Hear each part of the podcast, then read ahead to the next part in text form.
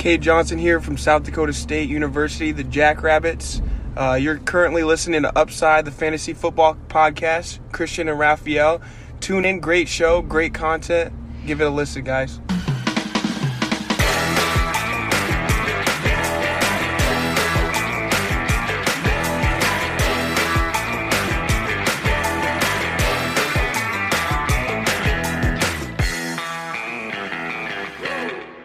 Herzlich willkommen, meine lieben Footballfreunde, bei Upside, dem Fantasy Football Podcast. Mein Name ist Christian und an meiner Seite ist wie jede Woche der Raphael. Raphael, ja, vorletzte Folge, bevor es dann so richtig in die erste heiße Woche geht. Äh, was geht ab? Scheißegal, was bei mir abgeht. In 16 Tagen und 3 Stunden ist fucking Kickoff. Also, You, it's Draft Season, beste Zeit des Jahres, fucking Draft Season. Ich habe richtig Bock. Ich bin highly äh, motiviert auf jeden Fall.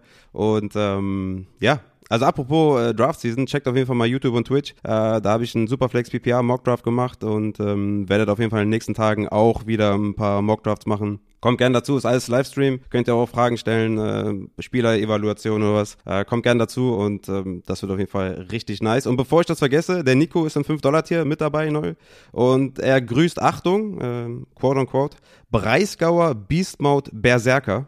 Also ich hätte auf jeden Fall ein bisschen Angst da mitzuspielen, aber auf jeden Fall Shoutout, danke für deinen Support und äh, checkt mal patreon.com slash upsidefantasy, findet ihr auf jeden Fall alles weitere zu unseren Sachen, die wir anbieten. Ja, sehr gut, dass du mich daran erinnerst. Die, wir haben letzte Woche noch gesagt, die Shoutouts, die vergessen wir immer. Und ähm, einer unserer ja schon längeren Supporter, äh, der Daniel, der hat mir auch gesagt, er, er würde sich gerne Shoutout wünschen. Und zwar ist er in der Upside-Liga äh, gewesen, die ist sehr ehrlich hatte mit dem Draften und er konnte an dem Draft-Zeitpunkt nicht, aber irgendwie hat die Upside Bowl Liga gesagt, ja, wir draften trotzdem. Und seine Dynasty hat sich zusammengetan und quasi äh, dann irgendwie doch mit ihm die Picks äh, durchgewunken. Und ähm, ja, ich äh, soll die How I Pimp Your Mother Dynasty Ist das nicht die Dynasty, von, für die ich mal die Namen vorgelesen habe? Ich bin mir gerade nicht das sicher. Das ist How I Pick. Das ist How I Pimp anscheinend. Äh, Entschuldigung, ja. Äh. oder? Hast du Pimp gesagt? Oder? ja, ich, ja, das äh, war nicht beabsichtigt. Ähm, ja, How I Pick Your Mother. Ähm, von daher schöne Grüße also. an die Dynasty. ähm, genau.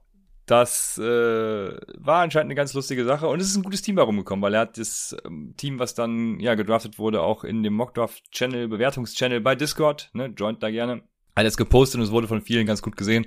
Von daher äh, lief bei denen. Sehr gut. Ja, wir, was haben wir heute? Wir, nächste, für nächste Woche haben wir natürlich äh, wieder einiges geplant, äh, vor allem so die letzte Woche, bevor es in eure Drafts geht, also nochmal Mock Draft Season und alles pipapo. Deswegen heute rattern wir nochmal alles durch. Also wir gehen von unseren Bounceback-Kandidaten über Midround-Targets zu Sleepern. Und da sind auch einige Spieler dabei, die wir tatsächlich bisher noch nicht so behandelt haben. Ich habe äh, ein paar Namen sehe ich hier gerade. Von daher seid gespannt, ähm, bleibt dran und äh, es geht los. Wir wollen ganz bewusst die Preseason Recap diesmal etwas kürzer gestalten, beziehungsweise ähm, äh, von, von mir aus am liebsten gar nicht, weil es kommt im Laufe des der Folge wahrscheinlich eh auf das andere, ein oder andere Recap wird es hinauslaufen. Deshalb, ähm, ja, nicht wieder eine halbe Stunde Preseason Recap, die keinem was bringt, so wie bei Javonte Williams, der jetzt doch sich das Backfield teilt, äh, nachdem wir letzte Woche gesagt haben, geil, es läuft bei dem. Aber dazu später mehr. Naja, Teilen war und, eh klar, ne? Nur so war halt irgendwie, weil Melvin Gordon out ist, kann es halt sein, dass er früher als später das Backfield übernimmt, quasi Leadback wird, aber dass wenn das Teil war, äh, ist klar, ne? Ja, wenn Melvin Gordon out ist und ich teile mir mein Backfield mit äh, Devonte Booker, dann ist das halt schon für mich ein deutliches Alarmsignal. Äh, Royce Freeman, ja, Devonte ähm, bei den Giants. Danke, ja, danke. Wie ihr alle wisst, ich hab's nicht so mit Namen, aber ihr wusstet alle, wen ich meine. Äh, Royce Freeman, der das Supertalent, was äh, damals von Philipp Lindsay ja, in den Schatten gestellt wurde. Ja, äh, was war in Training Camps steht hier auf meinem Zettel. Das ist natürlich auch äh, gut. In der Preseason haben wir abgehakt. Wir haben noch so ein paar äh, Mailbacks, würde ich sagen, weil es äh, waren so ein paar Fragen, die noch auftraten. Zum einen ähm, die Dak Prescott äh, ja, angeht. Das war auch in deinem Mockdraft mal kurz Thema. Äh, ich glaube, ich habe sogar da in, ins Rollen gebracht, weil ich danach mal gefragt habe. Aber auf jeden Fall äh, hat's mich interessiert, weil ich bin mir gar nicht so sicher, was mit Dak Prescott passiert. Er hat einen kleinen Setback, also es soll kein Setback sein, aber ich bin trotzdem sehr vorsichtig und äh, darauf gestoßen bin ich eigentlich durch durch einen Twitter-Post von äh, Adrian CM93 heißt er bei Twitter. Und ich versuche es mal zu übersetzen. Der meinte, was wäre, wenn Decks Knöchelverletzung dazu führte, dass er seine Wurfbewegung unbewusst veränderte, was zu einer fehlerhaften Wurfmechanik führt, ähm, die ihn dann dazu veranlasste, seinen Lendenmuskel zu verletzen und seine Fähigkeit, den Ball während der Regular Season korrekt zu werfen, nachhaltig äh, verändert und gefährdet und dementsprechend Verletzungen fördert. Also das, ist jetzt keine Frage an mich oder so, ne? Weil, also das, das kann ich unmöglich beantworten. Also das fand ich auf jeden Fall einen sehr interessanten Gedankengang. Also es ist natürlich weit hergeholt und alles, aber ähm, wenn man sich das mal überlegt, vielleicht auch nicht. Aber nichtsdestotrotz, äh, Dak Prescott natürlich so ein bisschen ja angeschlagen immer noch und wenn man das dann so hört, dann denkt man sich vielleicht, hm, was machen wir mit Dak Prescott, Raphael? Ja, erstmal nicht draften. Also ich hätte jetzt gesagt, so fünfte Runde sechste Runde kann man Dak Prescott auf jeden Fall überlegen, schon zu nehmen, ne, wenn man auf, auf Early Quarterback gehen möchte. Ne, wie gesagt, war Quarterback 1 letztes Jahr per Game, aber so sehe ich da keinen, also, ne, also man muss es ja nicht pushen, man muss es ja nicht provozieren, dass man dann den Pick in den Sand setzt. Also ich, ich würde Dak Prescott jetzt erstmal so früh nicht draften. Natürlich würde ich den ne, in der in der achten, neunten Runde auf jeden Fall nehmen, weil ich kann mir nicht vorstellen, dass, dass jetzt die Verletzung season long ist, ja, dass er da keine Ahnung, bis Woche 6, 7 damit zu kämpfen hat.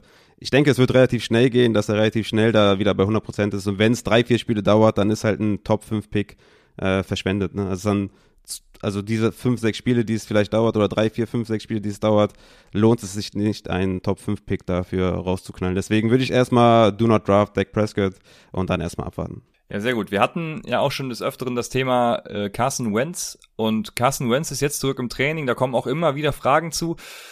Ja, und jetzt sieht es so aus, als würde er Woche 1 starten. Gilt für ihn dasselbe wie für Dak Prescott? Crazy, ne? Also wie lange ist die OP her? Zwei, drei Wochen oder so? Also ja, auf jeden Fall ist er also, ahead of schedule, wie man sagt. Ja, das ist wirklich crazy. Also Carson Wentz, glaube ich, eh kein Quarterback, den du überhaupt draftest. Also der ging eh undrafted, wird auch undrafted gehen. Also ich sehe da keinen Grund, den irgendwie jetzt, äh, keine Ahnung, in die Top 15 White, äh, Quarterbacks zu packen oder so. Der ist outside Top 20, da gehört er hin und demzufolge wird er halt nicht gedraftet und äh, ja, ich würde jetzt nichts mit anfangen. Würde erstmal abwarten, ne, wie die Wide Receiver Sets so aussehen. Paris Campbell in der Preseason nicht so eingesetzt, eher Zach Pascal und sowas.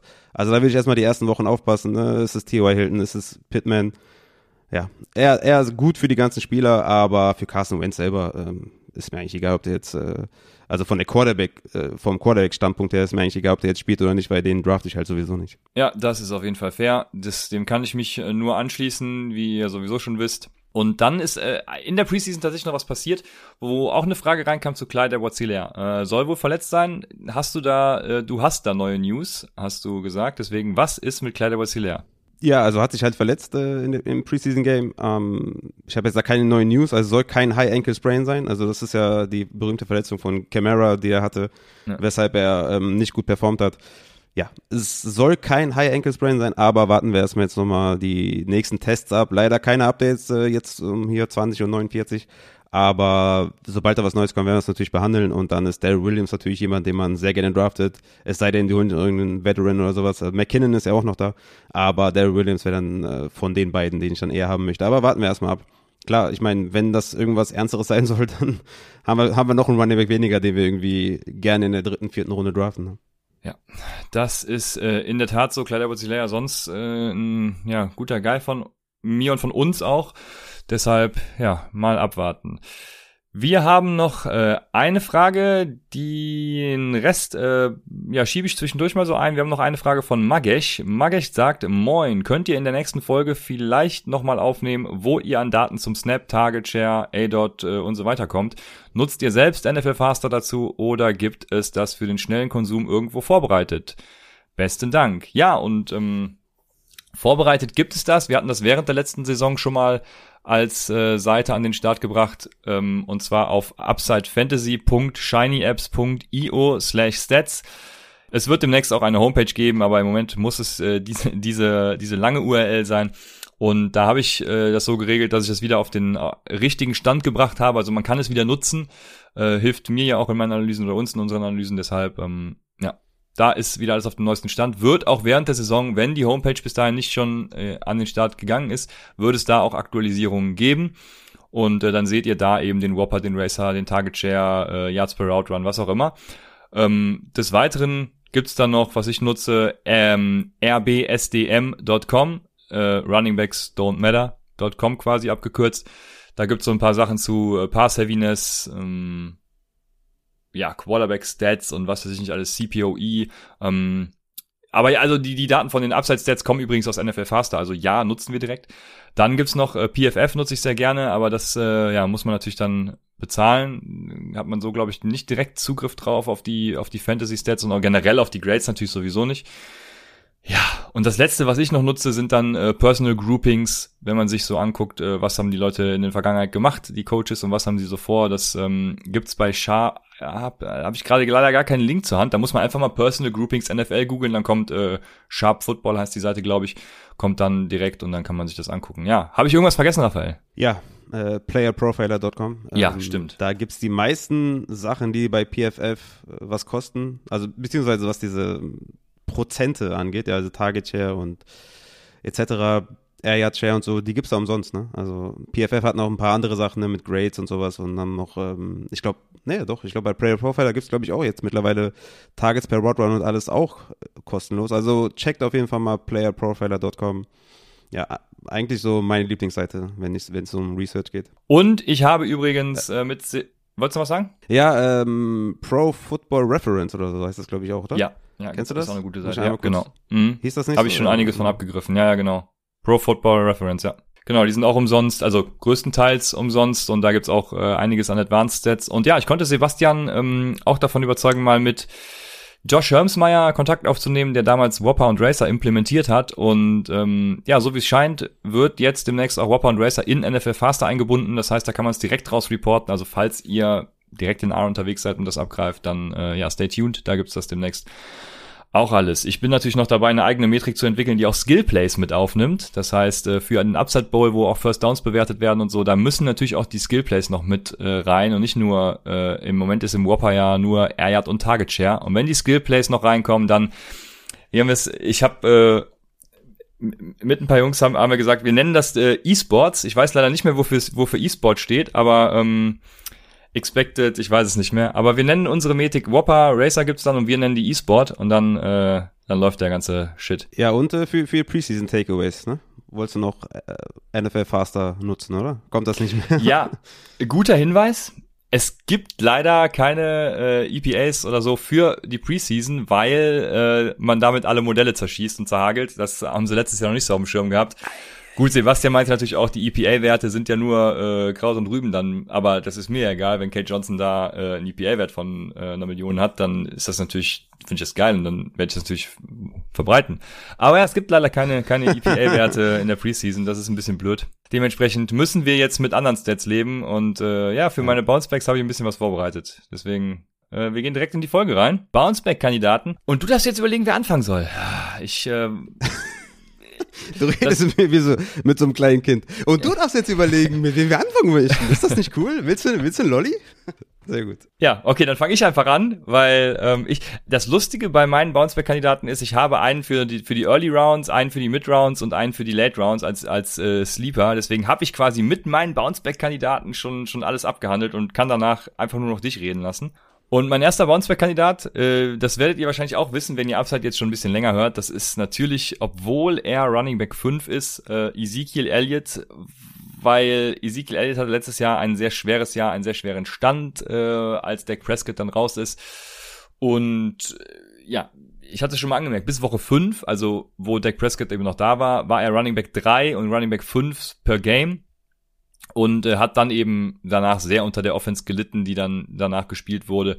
Ähm, was wichtig zu erwähnen ist, von diesen fünf Spielen waren nur zwei Spiele in den Top 5 Grades, was äh, PFF, äh, also was PFF Grades im Rushing angeht. Das heißt, Sieg lebte einfach komplett äh, von der Opportunity, die ihm gegeben wurde, als Deck noch da war. Und ähm, ja, hat, war da schon, schon nicht effizient. Schlimmer wurde es noch, als äh, Deck dann weg war. Er hatte die meisten Carries inside five und hat daraus echt wenig gemacht. Also das schreit ja wirklich äh, völlig nach äh, Regression. Also Ezekiel Elliott wird mehr aus seinen Möglichkeiten machen, wird auch mit der guten Offense super viele Goal-Line-Carries kriegen oder zumindest Red Zone-Carries, was weiß ich. Also ähm, viele First Downs natürlich sowieso für den Upside Bowl, ne? Ähm, der ist einfach äh, primed einfach. Also es gibt natürlich Leute, die sagen, er erreicht jetzt diese magische 1500 Yards Grenze oder das Alter auch, wo Running Backs dann die kleinen. Aber ja, das sehe ich bei Sieg irgendwie überhaupt nicht, weil sie ihm halt einfach pounden ohne Ende, ne? Deshalb äh, würde ich Sieg auf jeden Fall als Bounceback bezeichnen und äh, let's go. Selbst mit der, dem vermeintlich schlechten Jahr war er trotzdem Top 10 Running Back und ich glaube, dieses Jahr geht's noch weiter nach oben. Also Running Back 5 ist äh, auf jeden Fall. Ja, safe. Also ich habe Sieg auch als Top 5 Running Back und wenn ich gleich meinen sage, ist das halt richtig geil. Du kannst halt beide in den ersten zwei Runden picken. Ja? Also du kannst in der ersten Runde Sieg nehmen, der geht manchmal sogar in der siebten, also mit dem siebten, achten Pick erst äh, vom Board, ne, weil dann gehen vielleicht noch ein Wide Receiver, geht vielleicht noch Travis Kelsey. Also ich habe den schon bis bis zum neunten Pick äh, droppen sehen. Und dann kannst du in der zweiten Runde noch Austin Eckler nehmen, der ist mein Bounceback-Kandidat. Ähm, der war, der war Running Back 4 2019, vielleicht erinnert ihr euch. Und vor seiner Injury war der Running Back 7 in 2020 und nach seiner Injury auch Running Back 7 2020. Und wir wissen alle, ich meine, Joshua Kelly ist nicht der Knaller, Justin Jackson hat es nicht gebracht. Larry Rounty hat hier und da ein paar gute Ansätze gezeigt in, in der, in der äh, Preseason jetzt, aber so, keine Konkurrenz, er wird den Ball bekommen. Äh, die sind von der wahrscheinlich mit schlechtesten Run-Blocking-O-Line zu einer der besten geworden mit äh, der Verpflichtung von Corey Lindsley, Matt Pfeiler und haben halt noch Rashawn Slater gedraftet. Also wenn du diese beiden Running Backs äh, ne, in den ersten zwei Runden bekommst, dann kannst du danach wirklich acht Runden auf Wide Receiver gehen, weil dann bist du stacked und dann kannst du auf jeden Fall äh, wöchentlich mit sehr, sehr vielen Punkten auf der Runaway-Position rechnen und Austin Eckler ist für mich. Also ich weiß nicht, wie der Consensus den hat, ich weiß auch nicht, wie du den hast, aber für mich ist ganz klar ein Top 10 Running Back. Ich habe jetzt Barkley noch drüber gepackt, ähm, da muss man noch gucken, wie Barkley da jetzt ähm, mit der Verletzung zurechtkommt, aber man könnte Austin Eckler auf jeden Fall auch als Top 7 Running Back haben. Ich habe ihn genau auf, auf Running Back 6 im Moment. Äh, ich glaube, hat Barkley noch da drunter, gerade wegen seiner, wegen seiner Verletzung, genau. Ähm, dementsprechend dann 6, 7 so in der Range und äh, ja, kann das unterstreichen. Also äh, vor allem auch, wenn man PPR, Half PPR oder eben auch meines PPR spielt, weil ähm, Austin Eckler ist eben äh, auch, was Receiving angeht, sehr effektiv und effizient.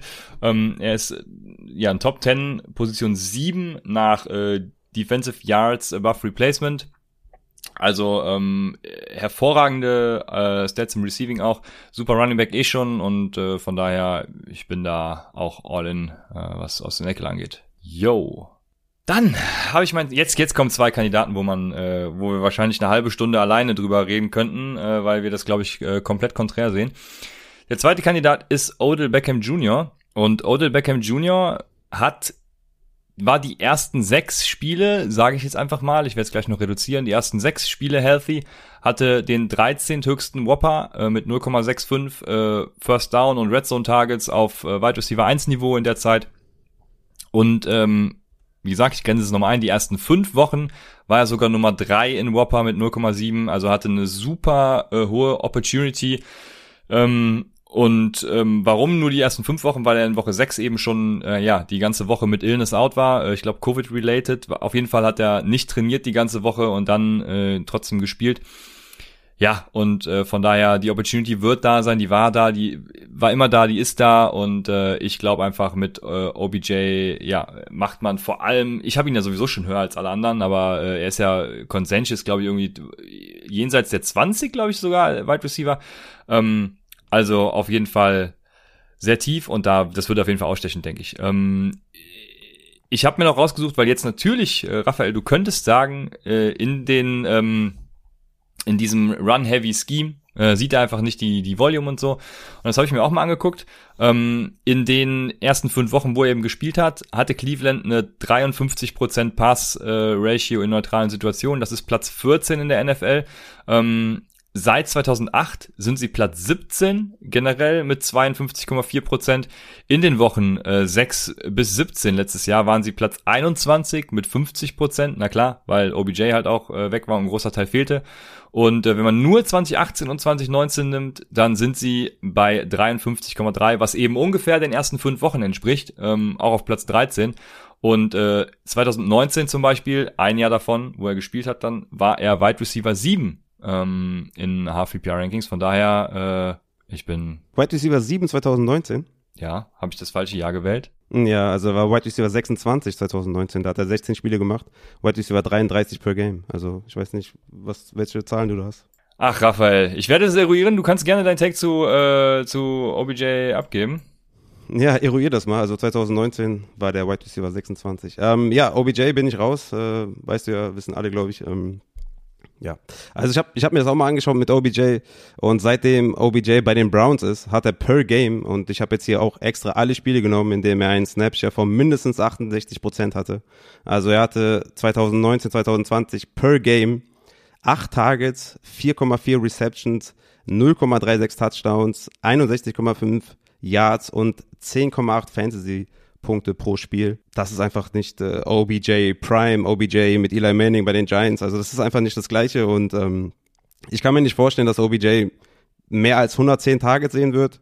Und ähm, ja, wie gesagt, für mich ist es, äh, ist es eine Run-First-Offense. Also mit 33,3 Passing Plays per Game waren die Browns letztes Jahr auf Platz 29 unter allen NFL-Teams. Also von daher ich weiß nicht, er hat 2019 schon 16 Spiele gemacht und war da Wide Receiver 26.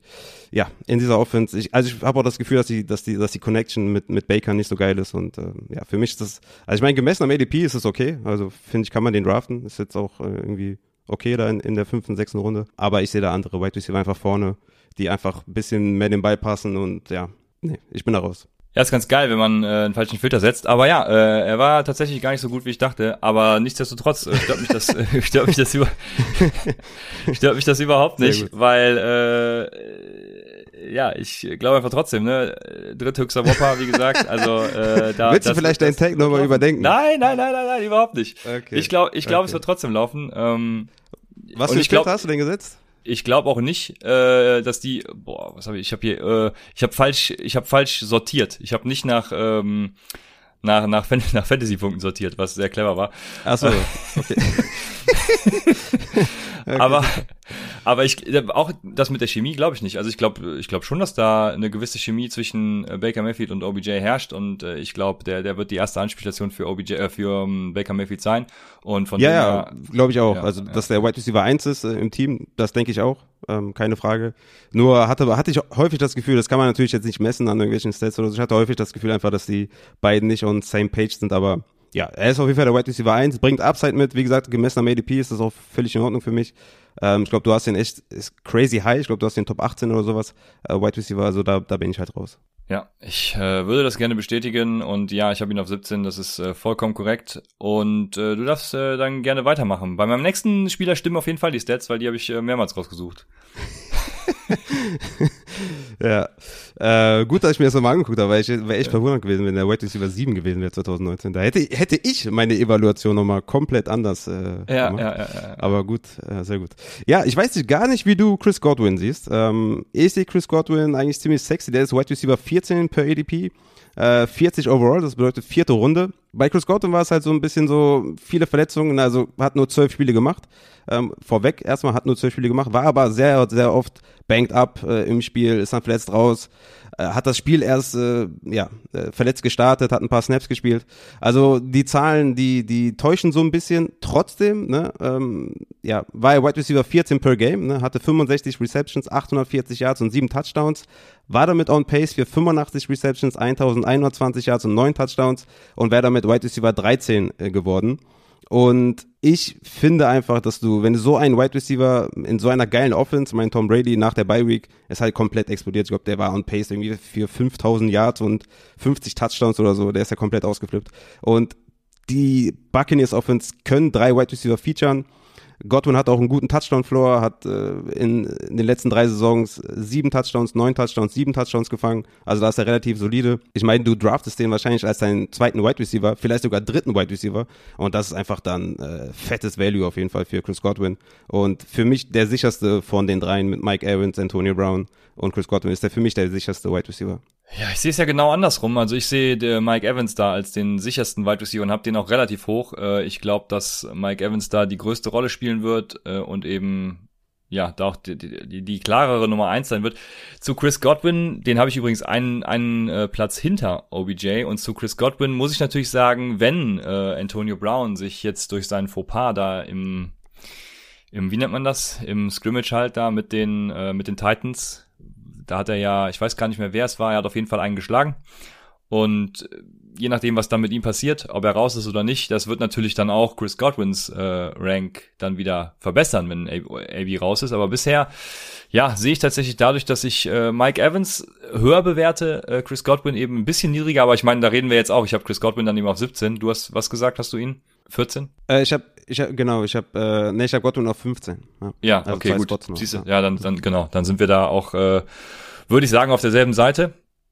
Ja, aber ich habe eben äh, Mike Evans äh, relativ hoch. Kann äh, ja einfach, weil ich glaube, dass er auch wieder viele Touchdowns. Das ist jetzt wieder diese Adam Thielen Diskussion auch. Ne, ich, äh, viele sagen, mhm. ja, wird ja. er diese Touchdowns weiter sehen? Ne, und und ja, ich gehe schwer davon aus. Ähm, Touchdowns sind nicht reliable über die Season. Also ich würde auch jedem ja ähm, ich verstehe auch jeden, der dann sagt, ey, äh, die Touchdowns, die weiß ich nicht, das Risiko gehe ich nicht ein. Ja, ich würde das Risiko bei Mike Evans eingehen. Mike Evans ist halt seit Jahren eine verlässliche Größe ähm, seit Jahren über 1000 Yards in der Season, was schon mal äh, ein Meilenstein dazu ist, dass du einen soliden Floor hast. Und ähm, ja, wie dem auch sei, wir sprechen ja nicht über Mike Evans, sondern über Chris Godwin. Und äh, Chris Godwin, ja, würde ich so würde ich so mitgehen. Also äh, ich erwarte da auch, äh, dass Mike Evans und Chris Godwin da ordentlich liefern. Und hier sagt einer, bei Tampa sind zu viele Mäuler zu stöpfen, sagt Martin Thiat. Und ja, gut, das Problem hatten wir ja letztes Jahr zum Beispiel auch, aber du sagtest ja auch gerade, Tom Brady wäre für äh, über 5000 Yards äh, on Pace gewesen. Und von daher, wenn, wenn das das Problem ist, dann, ja, es kann halt das einzige Risiko, was es natürlich für mich gibt, ist, dass die Running Backs wieder so viele Dump-Offs sehen. Aber das war ja, war mit Brady irgendwie auch schon immer so mit James White in, in New England und ähm, ja, aber es ist trotzdem noch genug für alle da, denke ich. Ja, das, das, was mich bei Evans so ein bisschen abschreckt, ähm, ist, dass er halt in den ersten zehn Wochen vor dieser exorbitanten äh, Bye-Week, wo die dann irgendwie komplett ausgeflippt sind, hat er halt fünf Spiele, in der, in der ja, äh, weniger als fünf Targets gesehen hat. Und das ist halt schon übel dann, wenn du irgendwie einen Top 12 Wide Receiver hast in deinem Team. Aber ja, ähm, das hat sich ja dann geändert. Äh, Touchdowns, ja, ich meine, wenn du Mike Evans in, de, in der Endzone anwirfst, dann 50-50 Balls, entscheidet er gerne mal für sich. Ist halt ein krasser Wide Receiver. Deswegen, also ich, also nur weil ich jetzt Godwin geil finde, heißt nicht, dass ich Evans scheiße finde. Also ich finde die beide geil und würde die beide auch ähm, selbstbewusst draften. Und ich komme später noch zu AB als, als äh, äh, Late-Round-Target. Also die werden alle auf jeden Fall, denke ich, also das heißt jetzt nicht, dass die alle Top 20 finishen oder so. Muss ja auch gar nicht. Also Antonio Brown reicht da, wenn er, keine Ahnung, Top 35 Finish hinlegt, dann ist er immer noch besser als sein ADP. Also von daher, ähm, ja. Also hier, ich sehe gerade hier Barista Renault, was haltet ihr von Godwin Evans Stack in Redraft? Ich bin nicht immer so der größte Fan von Wide Receiver Stacks, weil es meistens äh, bedeutet, dass einer von denen jetzt irgendwie nicht über 15 Fantasy-Punkte macht. Ja, einer kann gerne mal für 20, 25 gehen, der andere dann vielleicht nur für 10 oder sowas. Ähm, von so einem Stack von Quarterback, Running Back und Wide Receiver eines Teams, da bin ich schon eher Fan von, vor allem wenn es eine geile Offense ist. Aber so Wide Receiver Stacks finde ich eh nicht geil. Also Woods und Cup will ich auch nicht im Team haben, Jefferson und Thielen gleichzeitig auch nicht im Team und Godwin Evans auch nicht. Also kannst du machen, aber du brauchst dich da, glaube ich, ein bisschen ja, Floor, weißt du, also dass beide jetzt irgendwie dann über 15 Punkte machen, das ist schon ein bisschen unwahrscheinlich, vor allem auf Weekly Basis. Ne? Wo fange ich an? Ja, also erstmal bei Evans, genau, ich weiß noch, ich erinnere mich noch dran, dass wir letztes Jahr dann gesagt haben, oder ich habe es auf jeden Fall gesagt, dass äh, ich glaube, dass Tom Brady Mike Evans hasst, weil er einfach irgendwie äh, ja. nie zu ihm geworfen hat oder wenn dann Scheiße zu ihm geworfen hat. Und das hat sich ja im Laufe der Saison so krass gewandelt, dass äh, ich später dachte, Tom Brady liebt Mike Evans. Und äh, man, man, muss dazu ja sagen, ich erinnere mich noch an das Ende der Saison, Mike Evans ist so oft auch innerhalb der Five-Yard-Line getackelt worden. Also er hätte theoretisch sogar noch mehr Touchdowns erzielen können und alles. Ähm, das nur der Vollständigkeit halber. Dann, genau, die Frage hatte ich, äh, hatte ich auch schon äh, auf dem Schirm hier. Was haltet ihr von Godwins Evans Deck? Und ähm, in Bestball würde ich dir sofort sagen, ja, mach das. Äh, aber das ist diese, diese, diese Quote, ich hasse das. Ja, Baseball, ja. Ja, ja, ja, beim Baseball äh, muss da, halt da willst du alles machen, weil das ist, äh, das ist einfach kompletter Code. Ne? Da, ja, da muss er muss halt keinen aufstellen, ne? Da ist, ja, ist eben. egal. Deswegen, da kannst du alles machen. Den, äh, ja, genau. Genau, während der Woche ja. das. Also in der UBDA würde ich dir dazu raten, ja, mach das. Ähm, in Redraft bin ich da so ein bisschen äh, zwiegespalten. Also auch in DFS natürlich äh, Stacking super. Wenn ein geiles Matchup ansteht, dann holst du dir Tom Brady, äh, Chris Godwin und Mike Evans ins Team. Ja, super geil, ne? Aber in Redraft, wo du die Woche für Woche eben im Kader hast und dann äh, könnte auch mal ein schlechtes, schlechte Woche für dann für dein ganzes Team dabei sein. Ja, bei Tampa ist es vielleicht noch die Sache, also das wird in der Regel vielleicht gut ausgehen. Also ja, kommt auf die anderen Optionen an, die da sind. Ne? Generell wäre ich jetzt, würde ich eher versuchen, es nicht zu machen. Ich kenne aber auch viele, die das machen und ähm, ja, ich würde es nicht empfehlen, theoretisch. Äh, tatsächlich, ja. Und Stacks von äh, Quarterback, Running Back und Wide Receiver würde ich tatsächlich sowieso nie empfehlen. Also wenn, dann nur Quarterback, äh, Wide Receiver, weil ja, wenn du zurückliegst, dann wirft der Quarterback auf die Wide Receiver und wenn du vorne liegst, dann läuft der Running Back. Äh, deshalb, das ist so ein bisschen das Ding. Ähm, ja, nee, ich, äh, nee, ich würde es nicht empfehlen, um das nochmal kurz zu halten. Ich habe noch einen. Jetzt geht's los. Jetzt gehe ich voll ins Eingemachte. Ähm, ich, äh, jetzt werden sich Leute fragen, Christian, was hat der denn genommen? Ihr wisst ja, ich hasse die Cardinals, wie die Pest, ähm, als Cardinal-Fan. Muss man dazu sagen, für die, die neu zuhören. Also ähm, eigentlich liebe ich die Cardinals. Ist eine Hassliebe, könnte man sagen. Ähm, mein nächster Spieler ist AJ Green. AJ Green ist mein Bounceback-Kandidat und den habt ihr quasi auch selbst dazu auserkoren weil ich habe bestimmte Statistiken, äh, besti bestimmte Stats von Spielern gegenübergestellt. Das Lustige ist, dass ein Spieler davon Chris Godwin war und der andere eben AJ Green. Und ähm, ich habe Stats gegenübergestellt. Ich habe den Whopper von Green, 48%, von Godwin 42%, letztes Jahr alles. Targets per Route Run äh, 0,18 bei Green, 0,19 bei Chris Godwin. First Downs per Game, da habe ich ein bisschen äh, betrogen, weil AJ Green hat zwei Spiele mehr gemacht. Ich habe äh, Full äh, First Downs in der im Twitter Post genommen. First Down äh, per Game war 2,27 bei Green, 3,38 bei Godwin. Vielleicht wäre es dann noch eher in die Richtung Godwin gegangen. Ähm, Endzone Targets bei Green 11,9, bei Godwin 7,2 und ein A-Dot, na klar, bei AJ Green von 14,1 und den A-Dot müsst ihr euch merken, 14,1 und bei Godwin 10,4 und das Ergebnis meiner Twitter-Umfrage war, welchen Spieler möchtet ihr lieber haben, damals noch betitelt als A und B und äh, AJ Green äh, wollen 82% der Community und Godwin nur 18% der Community. Also von daher seht ihr in AJ Green den Bounceback-Kandidaten für dieses Jahr. Und ähm, ja, ich könnte jetzt noch weiter ausholen, warum ich das so sehe. Weiß nicht, ob du dazu was sagen willst. Ansonsten äh, mache ich einfach weiter. Ja, ich frage mich halt so ein bisschen, wie es mit der Opportunity aussieht, ne? Mit ähm, also ein Receiving Game mit, mit Chase Edmonds aus dem Backfield, äh, mit Rondell Moore, der in der Preseason jetzt ziemlich auch ne, ziemlich viel Dampf gemacht hat. Christian Kirk, denke ich, hat den Slot sicher. Ähm, ich weiß nicht, wie es da mit der Opportunity, ob die so groß sein wird für AJ Green. Äh, ich war ja über Jahre AJ Green Fan, äh, habe ihn auch, glaube ich, am Anfang, wo wir den Podcast gestartet haben, auch immer sehr, sehr hoch angepriesen. Aber ja, er hat, ich glaube, der ist jetzt auch 32 oder 33. Also gewisses Alter ist schon da, verletzungsanfällig und so. Prime passed und, aber gut, er ist umsonst, ja. Also er ist for free, deswegen äh, easy, ne? Also nimm ihn halt mit dem letzten Pick oder vorletzten Pick oder was und guck einfach, was passiert dass er besser abschneiden wird als letztes Jahr, sehe ich schon, ja. Also viel schlechter geht's auch nicht. Ähm, ja.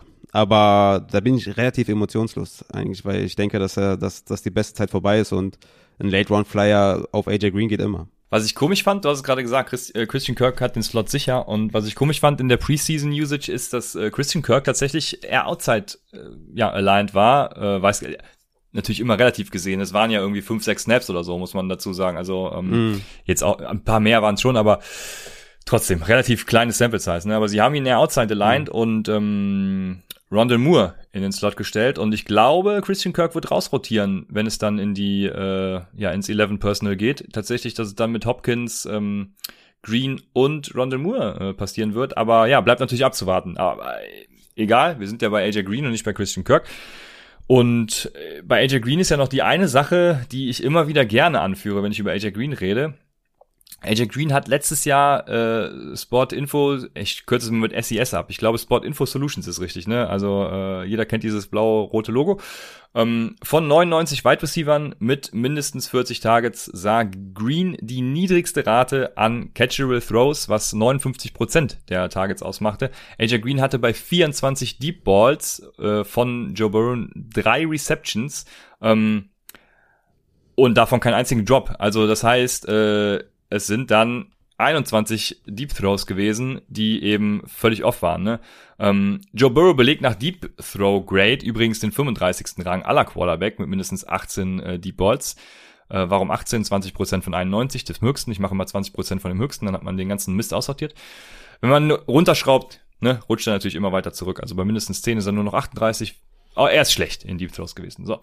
Und Kyler Murray hat einen Deep Throw Grade von 92,9 was der neunte Platz war und in 2019 mit 92,8 den sechstbesten Grade. Also von daher, ähm, Kyler Murray, die Passer auf AJ Green, ab geht die Post und äh, Running Back 3 finde ich confirmed. Ja, man hatte auch das Gefühl, bei den Bengals hatte er nicht mehr so viel Bock. Ne? Also wir hatten da viele Effort-Plays, wo wir uns so gedacht haben, okay, Bro, so ich meine, bisschen anstrengend kannst du schon, ne? Diese eine, diese eine Reception, nee, war, nee, es war ein Interception, Interception, vom Gegner, genau, und dann blieb mhm. er einfach stehen und hat, ist gar nicht mehr hinterhergerannt, ja. ja. dachte ich, nee, komm, ich bin AJ Green, ich muss nicht mehr hinterherlaufen. Ja. Ich meine, es ist auch eine Art von Attitude, die ich feiere, aber, ähm, ja, bisschen fragwürdig. Die Frage ist halt, die ich mir auch stelle bei AJ Green, wie, also, mit Hopkins hast du halt einen Elite-Wide Receiver, ne? Also der ist ja ganz klar die Eins, ne? Auch was Target hier angeht und sowas. Also da kommt er nicht annähernd dran, schätze ich mal. Ähm, bei den Bengals war es ja schon so, dass du da vielleicht nicht so eine ganz klare Eins hattest, ne? Mit einem Rookie Wide Receiver, mit T. Higgins, mit einem Tyler Boyd, der ein guter Wide Receiver ist, aber jetzt nicht äh, der Elite Outside Wide Receiver. Das heißt, der Spot für AJ Green war halt frei Outside. Da frage ich mich halt, ja, ne, mit Hopkins äh, Anwesenheit als als klare Target äh, Anspielstation Nummer eins, wie viel Upside hat er wirklich? Aber klar, wie gesagt, letzte Runde easy going. Ich hoffe ja, die äh, Cardinals Offense wird einfach besser. Ich habe schon, ich habe Das hoffe ich auch immer bei den Giants. Und, ich habe äh, kann dir nur sagen, äh, ja. man kann enttäuscht werden. Ich habe eine ganz schlimme Befürchtung, ja. Es, es sieht ja, bisher let, wieder. Letzte Saison von Cliff. Ja, ich hoffe, es ist tatsächlich diese Vanilla Preseason Offense, äh, aber es sieht bisher halt einfach komplett unverändert irgendwie aus, habe ich das Gefühl. Also ist ja Preseason, okay. da guckt man nur so mit einem Auge hin und keine All 22 und was weiß ich nicht alles, aber irgendwie, äh, ne, ich weiß es nicht. Das Gute ist, wenn du Giants-Fan bist, ähm, die haben, ich weiß nicht, wie viele Snaps die mit der First String Offense gespielt haben. Ich habe das, ich habe das Gefühl, keinen einzigen. Also Golladay war nicht dabei, Daniel Jones habe ich nicht gesehen, äh, Saquon habe ich nicht gesehen. Also da, da kann man nur positiv überrascht werden, weil anscheinend, äh, ja, ich habe noch keine First Team Raps gesehen, so richtig. Ähm, da bin ich schon relativ froh, dass man da wenigstens nichts Negatives sagen kann. Immerhin. Ja, sehr gut. Ich nehme an, du hast noch einen Bounceback-Player, oder? Ja, ich, äh, ja, und das ist jetzt wirklich äh, Preseason Recency Biased, aber, aber wo waren wir? Bei uns, hast du gesagt? Ja. Ach so, naja, ich war ja, äh, ich bin jetzt hier bei, ich bin jetzt bei Corey Davis bei Midround. Ich weiß nicht, also dann wie wir es aufbauen Dann wollen. gehen wir aber, jetzt über zu den Midround Targets, ja. genau, dann äh, hau raus, ja.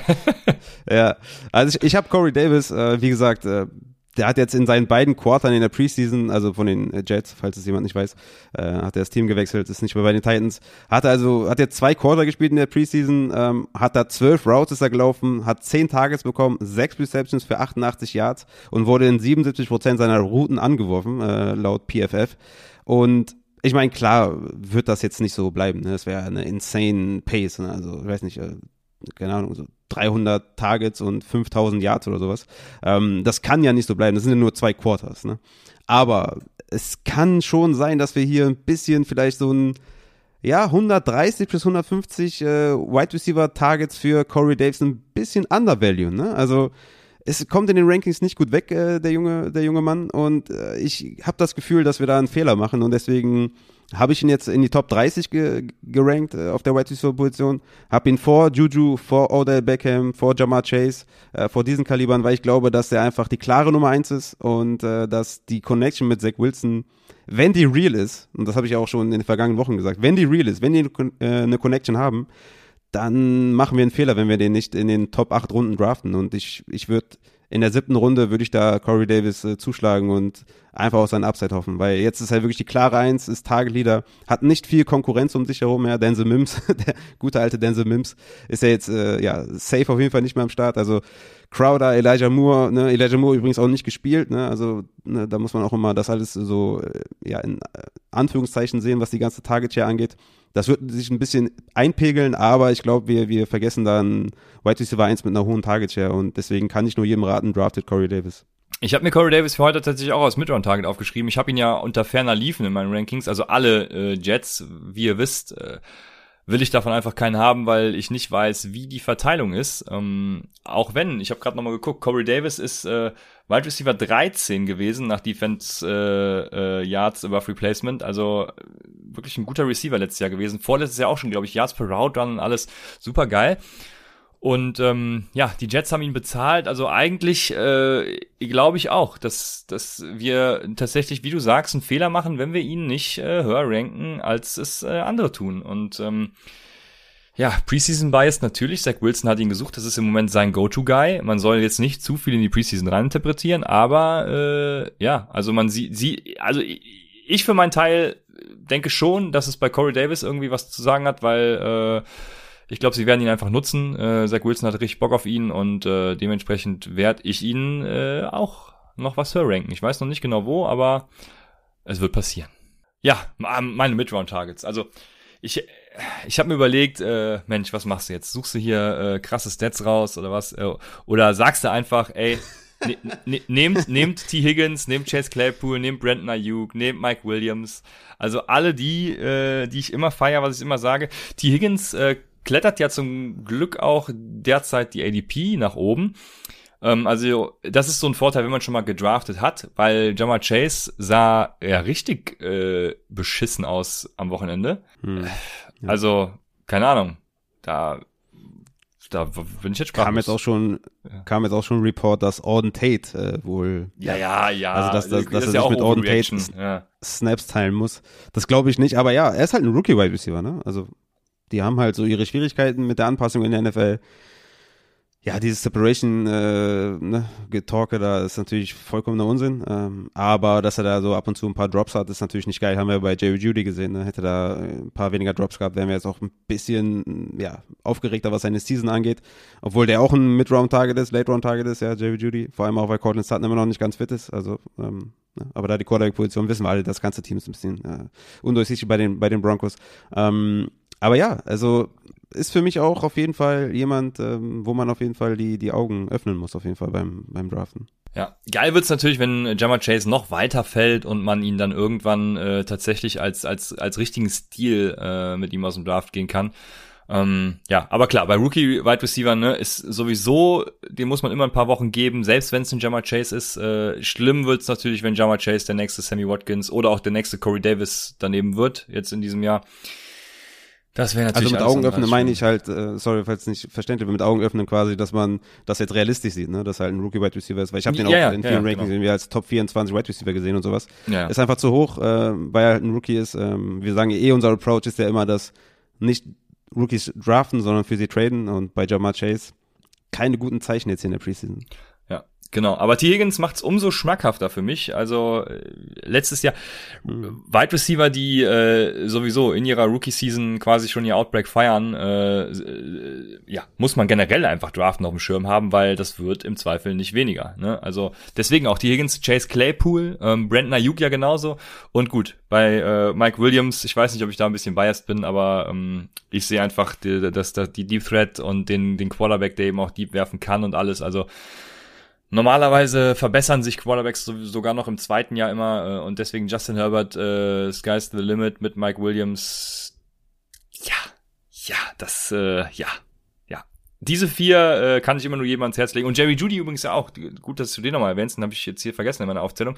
Ähm, das finde ich auch ich glaube bei den Broncos mittlerweile echt, dass sie Teddy Bridgewater starten, ne? Und, äh, und, und, und, und, dann, also als Broncos-Fan wäre tatsächlich dann der Zeitpunkt, wo ich sagen würde, geht am besten nicht zu den Cardinals, weil da regt ihr euch auch nur auf, aber werdet Chiefs-Fans oder so, ich weiß es nicht. Ist in derselben Division, ne? Ist schwierig. Äh. Patriots jetzt hier mit Mac Jones, ähm, ne? Der hat schon ein bisschen überrascht, ne? Ja, gut, aber hast du Cam Newton gesehen? Ja, komm. Ja, ja ist, ja. Äh, apropos, ne? Äh, ja. Aber da komme ich gleich noch zu, äh, okay. äh, was wir da vielleicht noch äh, bei den White Receivers äh, sehen können. Aber ja, warst du fertig mit deinen, mit deinen Takes? Ja, ich will noch eine Sache sagen. Ähm, da sind halt vor allem die Wide Receiver für mich interessant. Ne? Also ähm, da gibt's wenige Wide Receiver, wo ich halt so sage, nee, also da ist nichts für mich dabei. Schlimmer wird's bei den Running Backs und ich weiß nicht, wen du jetzt noch hast. Äh, deswegen hoffe ich, dass du jetzt einen Running Back für mich hast, den du mir empfehlen kannst. das ist halt auch das Ding. Ne? Wir könnten wahrscheinlich jetzt irgendwie über über 20, 30 Wide Receiver sprechen, die wir genau, geil ja. finden und wo wir sagen, ey, nice. Ne? Also deswegen, ähm, ich habe in dem Mockdraft, den ich gemacht habe, es war, war ein Superflex Mockdraft, ne? deswegen kann man das jetzt nicht eins zu eins übertragen, aber da hat auch jemand sagen wir mal, relativ früh sich an Quarterbacks und Runningbacks bedient und dann von Runde, ich glaube, vier bis acht, neun oder so nur Wide Receiver gedraftet. Und hat einfach einen super geilen Draft hingelegt, weil, ja, also es sind einfach so geile Dinger dabei, ne? Brandon Cooks äh, ist auf jeden Fall auch ein beliebtes Target, äh, was ich nur jedem empfehlen kann, auch zu draften und da nicht irgendwie zurückzuschrecken. Aber es gibt einfach, du kannst dir sieben, acht Wide Receiver nehmen, da Mid-Round, Late-Round. Wie gesagt, du kannst in den ersten vier Runden irgendwie deine, ne, Travis Kelsey nehmen, Running Backs nehmen und dann wirklich komplett auf Wide Receiver und irgendwas Geiles wird schon dabei sein, weil die, die haben alle Upside.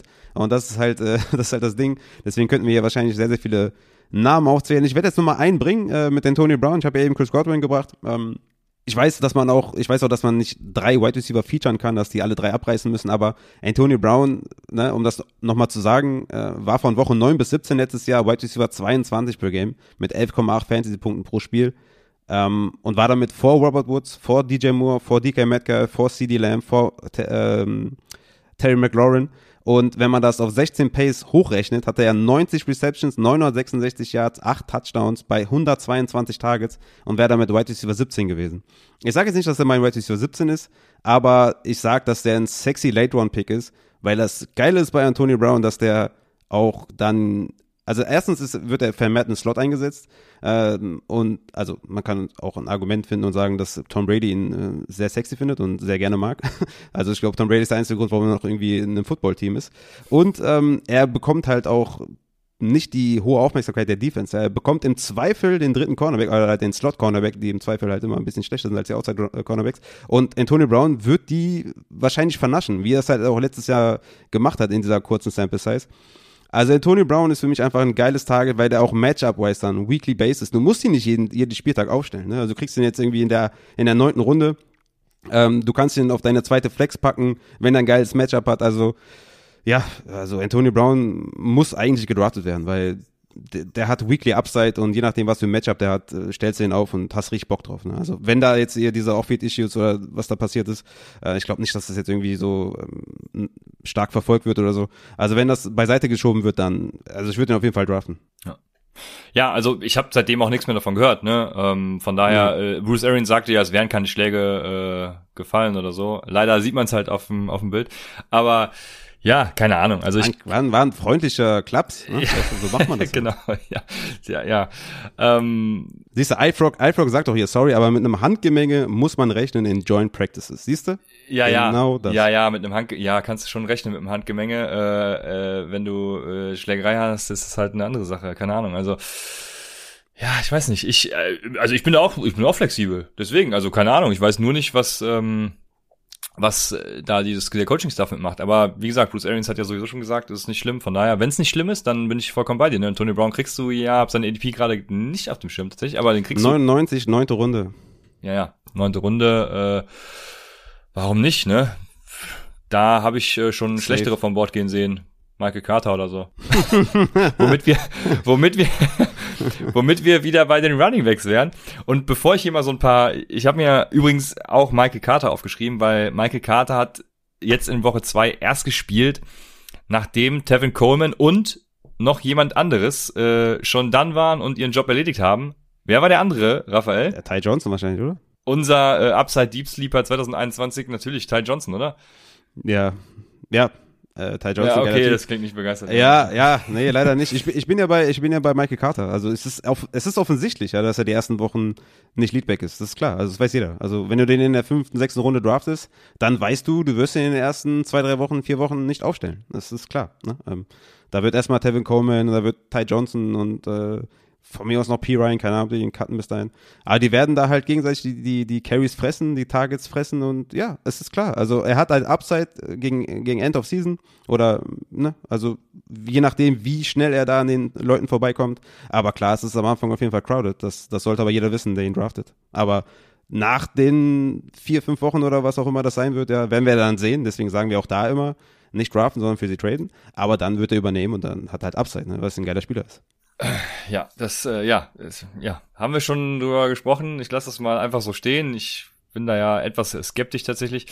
Ähm, jetzt fragt die gerade Barista Renault, äh, ist Zach Moss ein Midround-Target? Und das äh, passt mir gerade gut in den Kram, weil ich habe mir das Buffalo Backfield so als Midround, äh, äh, also beziehungsweise aufgeschrieben, um als Midround-Target mal darüber zu reden, weil wir es bisher ja immer vernachlässigt haben, weil es eh so messy ist irgendwie. Und ähm, also Zach Moss hat ja jetzt am Wochenende gespielt. Ich würde sagen, wenn äh, Zach Moss weiter mit Hemi zu kämpfen hat, der war ja jetzt verletzt, dann wäre Devin Singletary vielleicht sogar eine Option, die in der Late Mid Round so ein bisschen äh, für mich in Frage käme. Ähm, vor allem, weil halt auch Devin Singletary so der, der Running Back ist, der mehr in den Passing Situations und, und im normalen Gameflow eingesetzt wird, während Zach Moss dann eher der Typ ist, der äh, Short Yardage und ähm, ja, wenn man First Downs und Touchdowns hat, dann eben auch wieder interessant. Also er diese, diese Plays sieht, ne? Ich würde sagen, beide sind für mich weiterhin äh, ein Avoid. Also ich will keinen davon haben und nehme dann tatsächlich lieber einen dieser Mid-Round Wide Receiver. Ja, das sowieso. Ne? Das steht außer Frage. Deswegen ist es halt auch so geil, wenn du halt so einen Anker Running Back draftest in den ersten zwei Runden und dann genüsslich halt auf, auf Best Player Available, Best Player Available gehst. Weil safe, also wenn du vor der Wahl stehst, einen Running Back oder einen Wide Receiver zu nehmen, wirst du wahrscheinlich eher den Wide Receiver nehmen. Trotzdem ist Zach Moss, ja, also Mid-Round kommt auch ran, was man darunter versteht. Also Top 10 Runden ja, ne?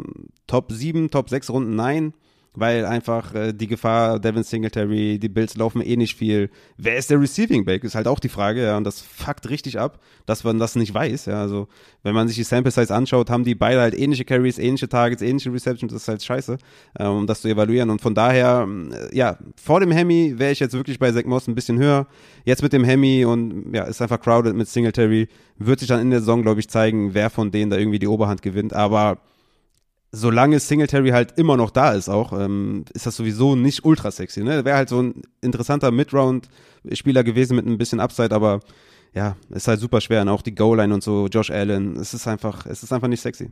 Ja, das ist so. Ja, kann, ja, wie du sagst. Ähm, ich habe noch eine Frage von, von Glazy, die ich hinten anstelle. Inge Meisel fragt, äh, was wir zu David Johnson sagen. Ich glaube, er wäre auch so ein Mid-Round-Target, so mhm. late mit äh, irgendwie mhm. neunte, zehnte Runde, glaube ich. Ne? Bin mir, äh, ich sollte vielleicht mal eine ADP-Tabelle aufmachen. Äh, das mache ich gleich, wenn du redest. Ähm, und D David Johnson, keine Ahnung. Also Philipp Linze ist der Leadback. Das wissen wir jetzt nach der Preseason äh, Woche 1 und 2 natürlich. Aber ja, David Johnson als in PPR vielleicht eine Option, aber ich will äh, von den Texans halt auch keinen haben. Ja. Nee. Nö, also Linse will ich schon haben. Trotz dessen, dass sie halt nicht laufen werden, ja. weil sie halt zurücklegen also werden, nie die Uhr runterlaufen ja. werden. So, ja. Wenn das Spiel anfängt, sind sie schon mit 17 Punkten zu, äh, hinten. Das ist äh, ja, ja, ja, es ist doof. Klar, fair auf jeden Fall. Und da gewinnt David Johnson natürlich dann an Value als, als Third Down Running Back, was eigentlich basically jetzt in der Preseason nur war. Ne? Ähm, Mark Ingram hat noch ein bisschen Carries gesehen mit Philip Lindsay, aber ich, ich kann mir nicht vorstellen, dass Mark Ingram dann in der Season noch, ja, seine 10 Carries sieht. Ich glaube, die gehen halt alle an, an Lindsay, dass er da auf seine 12 bis 15 Carries kommt, ja, und ist nicht viel, ist nicht geil, ne, keine Frage, aber wir reden ja wirklich auch von einem Spieler, der jetzt nicht äh, früh geht. Ja, der geht overall 150, das ist die 13. Runde. Also in, in den Upside Drafts, in den Upside Mock Drafts geht der schon so Top 10 Runden. Das ist auch, glaube ich, so seine Range, wo er auch gehen sollte. Ist halt auch ein interessanter Spieler, vor allem wenn du jetzt irgendwie nur zwei Running Backs, drei Running Backs gedraftet hast. Zu dem Zeitpunkt ist Philipp Lindsay natürlich durchaus interessant, um da ein bisschen Running Back äh, Depth äh, zu haben in deinem Team. Für mich ist auf jeden Fall der beste Running Back da äh, im Backfield. Ähm, wir haben jetzt in der Preseason gesehen, dass David Johnson nur, nur der Third Down Guy ist. Mark Ingram, Rex Burkhead, bisschen Concerns, aber Lindsay sollte, sollte schon hier und da seine Spieler haben. Ne? Ist jetzt keiner, wo ich sage, der hat die Chance, irgendwie Top 10 zu finishen, ne? aber es ist schon durchaus interessant, den da Late Round zu holen, weil der dir halt eine gute Running Back Depth gibt und wir wissen alle, ne, David Johnson ist halt auch nicht mehr der alte, mit Verletzungen zu kämpfen. Rex Burkett ist auch nicht immer fit. Äh, Mark Ingram sah scheiße aus, also, also letzte Saison. Von daher, Philipp Lindsay ist ein geiles Target. Ich würde den, ich den auf jeden Fall in, ins Visier nehmen. David Johnson übrigens 105, also ich war gar nicht so verkehrt da mit meiner 9. 10. Runde. Ähm, hättest du lieber da David Johnson in der 9. 10. oder Philipp Lindsay in der äh, 150 ist dann, ja, keine Ahnung, 13, 14 äh, oder so. Sowas, ja. 12, äh, ja. ja, safe, äh, Lindsay, habe ich ja gesagt. Also ich weiß nicht, äh, David ja. Johnson wird ja. noch droppen. Okay. Also kann ich mir nicht vorstellen, ja, dass okay. er da bleibt. Sehr gut. Dann haben wir auch was zu David Johnson gesagt. Viel zu viel eigentlich schon. Ich habe mir noch Chase Edmonds aufgeschrieben. Na klar, Chase Edmonds haben wir aber auch schon drüber geredet. Ich Chase Edmonds, du James Conner. Ähm, ist es dabei geblieben? Ja, safe. Ist ja eigentlich nur die Frage. Ja, safe. Ja, okay. Klar. Ja. Äh, Connor hat bei, ja bei mir auch ähm, mit, mit Verletzungen zu kämpfen, deswegen hat er auch nicht viel gesehen ja, also wenn man jetzt die Preseason, ich glaube, da kann man keine gute Sample Size ziehen, weder für Chase Edmonds noch für Connor irgendwie, ne, also, ja, ja. also ich glaube, da hat keiner jetzt irgendwas gewonnen. Ähm, wie heißt nochmal der Rookie, ähm, äh, den sie letztes Jahr gedraftet haben? Ach man, wie heißt der nochmal? Ino Benjamin. Ino Benjamin, genau. Der ist vielleicht so, wenn man das so sagen möchte, der Gewinner irgendwie der Preseason. Ich glaube, dass er in der Saison wahrscheinlich nicht so viel sehen wird. Aber ähm, ja, ich bin immer noch bei Connor und äh, das bleibt erstmal so. Ja. Ich hatte letztes Jahr echt noch gedacht, der kann sich vielleicht durchsetzen, aber ähm, ich glaube auch, Ino Benjamin wird Irgendwer hypt ihn doch immer im Discord bei uns und sagt Ino Season. Ich weiß gerade ja, nicht, äh, nicht den Namen. MMC. Aber ich. Ja, irgendwie sowas, ja. Äh, ja, genau. Guter ich, ich, ich glaube, ich glaube, ja, auf jeden Fall, ja. Ich glaube leider. Nee, ich, ja, stimmt. Müb. Das ist der Müb, Junge. Der Müb. Ah, Müb ist es. Ja, ja geil. Ja, okay. Naja, ich glaube leider nicht dran. Also, ja, Javonte Williams, hatte ich eben auch schon gesagt, ist für mich tatsächlich risikobehaftet, äh, könnte während der Saison natürlich übernehmen, ähm, äh, wird das wahrscheinlich auch, äh, aber ist mir für so ein Midround-Target, wie du schon sagst, trade einfach für ihn, wenn er die ersten drei Spiele halt wenig sieht. Ja. Ja. Genau. Javonte ist, damit hätten wir das abgehakt. Javonte ist halt ähm, nicht so ein krasser Fall wie bei Michael Carter. Michael Carter wird, glaube ich, ja, ja, länger klar, zu kämpfen haben, um, um das Back Backfield zu bekommen. Es ist noch mehr crowded als bei den Broncos. Äh, bei den Broncos eigentlich klar, dass Melvin Gordon und äh, Javante Williams da eine Rolle spielen. Bei den, bei den Jets, habe hab ich ja eben gesagt, haben wir drei, vier Running Backs, äh, wenn dann nicht noch jemand gecuttet wird. Aber ja, äh, Javante Williams ist halt ein geiler Running Back. Wir haben es gesehen in der Preseason, hatte einige geile Highlight-Plays. Aber Melvin Gordon wird nicht verschwinden, wenn er wieder von der Verletzung zurückkommt, wird er, wird er spielen und starten. Und das Ding ist ja auch immer, wenn man sagt Leadback, ne, heißt nicht, dass dann der andere, der dann nicht mehr Leadback ist, dass der komplett verschwindet. Und Melvin Gordon wird niemals komplett verschwinden in dieser Saison. Also zumindest auch an der Goal-Line und etc. wird ja. er immer, immer da sein, immer aktiv sein. Und das ist halt so ein Problem, was ich dann äh, bei Javante Williams sehe. Trotzdem auch da, äh, je nachdem, wie die Strategie dann ist, ja, ähm, welchen Approach ihr da geht in den ersten Runden mit Running Back und Wide Receivern ist er auf jeden Fall ein interessantes Target für Upside zumindest. Ja? Also das ist ja dann auch irgendwann wichtig im Draft, ähm, dass ihr da Upside auf der Running-Position habt, wenn ihr da vielleicht nicht so gut aufgestellt seid. Sehr gut. Bevor wir äh, mit der Frage von Glazy zu den Sleepern überleiten, habe ich noch Midround-Target. Ich habe gerade extra nochmal geguckt. Äh, overall ADP 84 und es ist ein Tight End. Also wenn man einen der ersten Titans verpasst, sag nicht Dallas Goddard. Dallas Goddard, äh, der geht. Ich habe den, ich habe jetzt schon drei Mockdrafts gesehen, wo Dallas Goddard in der fünften Runde vom Board geht. Ey, Boah, nee. tut mir einen Gefallen, bitte, bitte tut mir einen Gefallen, ne? Draftet den nicht in der fünften Runde. Also Zach Ertz ist eh immer noch da, ja. Also wenn Zach Ertz weg ist, sogar dann würde ich ihn nicht in der, in der, fünften Runde nehmen. Aber Zach Ertz ist immer noch da, ja. Also bitte, bitte hört auf damit. Also es macht mir Kopfschmerzen. Ich kann nicht schlafen nachts. Hört bitte auf damit. Ja, und äh, genau, Dallas Goddard hat mir jetzt auch so ein bisschen Sorge bereitet tatsächlich im Wochenende, also die, ich weiß nicht so recht. Also, aber es ist nicht Dallas Goddard, nein, deswegen ähm, nicht. Ich, ich habe in der Preseason suche ich natürlich immer so nach so ein bisschen Bestätigung von dem, was man so sieht, wo, wo man denkt, ey, das setzt sich sofort. Und ich glaube, es setzt sich sofort. Und das ist bei Logan Thomas. Ich glaube, Logan Thomas wird genauso eingesetzt wie letztes Jahr. Ähm, das habe ich tatsächlich nicht erwartet. Ich, ich dachte ähm, nicht, dass sie ihn da bei jedem Snap auf dem Feld lassen. Jetzt in der Preseason alleine schon 23 von 23 First-Team-Snaps gesehen. Mhm. Er geht halt nicht vom Feld und mhm. sogar im 12-Personal läuft er Routen. Also ja. äh, Logan Thomas kann man für mich, wenn man einen der Top 4 Titans verpasst, ja, nicht bedenkenlos, aber würde ich dann empfehlen, äh, tatsächlich in, in Runde, was ist es dann, 7, 8, äh, durchaus mal mitzunehmen. Dann ist dein Starting-Roster ja eh voll und du nimmst die Upside-Shots und ja, why not? Ja, ist mir auf jeden Fall lieber als, als Noah Fan dann in der sechsten, siebten oder sowas. Also da, da will ich auch noch dann zwei Runden warten und dann Logan Thomas nehmen. Hat mich auch überrascht auf jeden Fall. Ich hatte da auf jeden Fall ernste, ernsthafte Bedenken, auch wegen, gut, Curtis Samuel hat jetzt auch nicht viel gespielt, ne, muss man auch sagen. Ähm, aber Diami Brown, Curtis Samuel, Terry McLaurin und so, viele Mäuler.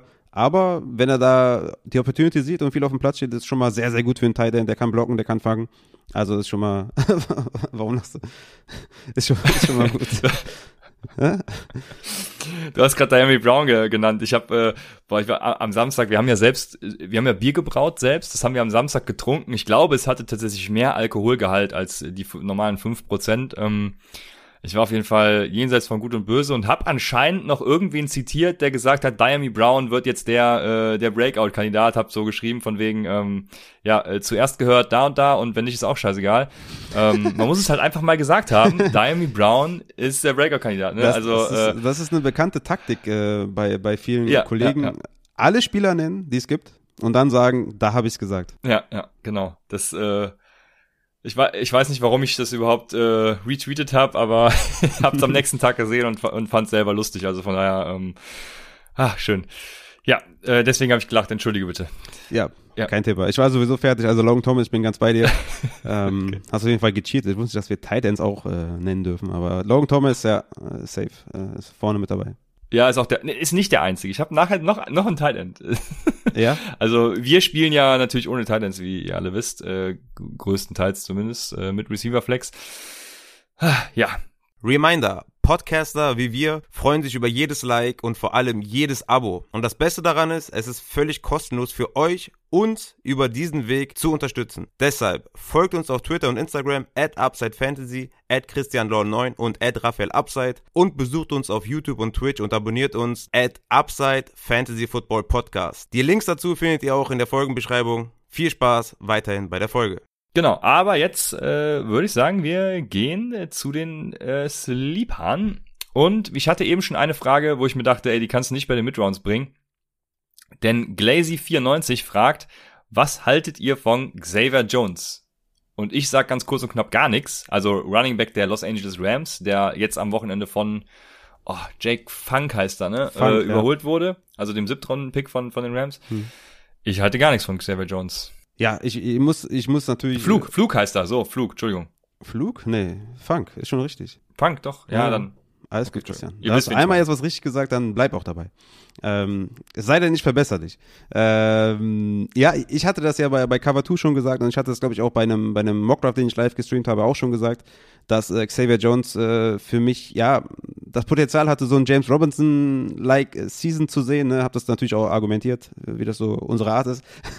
äh, man sucht sich natürlich nur die guten Sachen raus. Ähm, aber ja, es ist, es ist relativ offensichtlich, dass sie da auch mit Jake Funk äh, planen und ihn auch einsetzen ich schätze trotzdem, dass einer von den beiden da irgendwie Value mitbringt und dem als Deeper draften kann. Es wäre natürlich extrem unsexy, wenn die beide einsetzen, also Funk und Xavier Jones hinter Daryl Williams, äh, Daryl Henderson.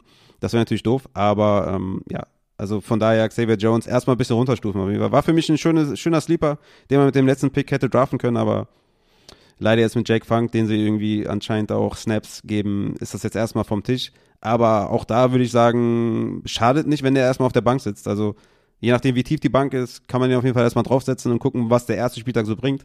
Kann mir auch gut vorstellen, dass, äh, dass wir dann ähm, bei dem, bei dem ähm, Waiver Wire, äh, bei der Waiver Wire Folge in Woche 1 äh, über Xavier Jones reden könnten, ne? wenn er da die meisten äh, Carries nach Henderson sieht oder Touches nach Henderson sieht, sieht das vielleicht wieder anders aus. Ja, also ich bin da komplett, komplett off, aber ja, wie du sagst, könnte, könnte sein, aber im Moment halte ich von ihm gar nichts.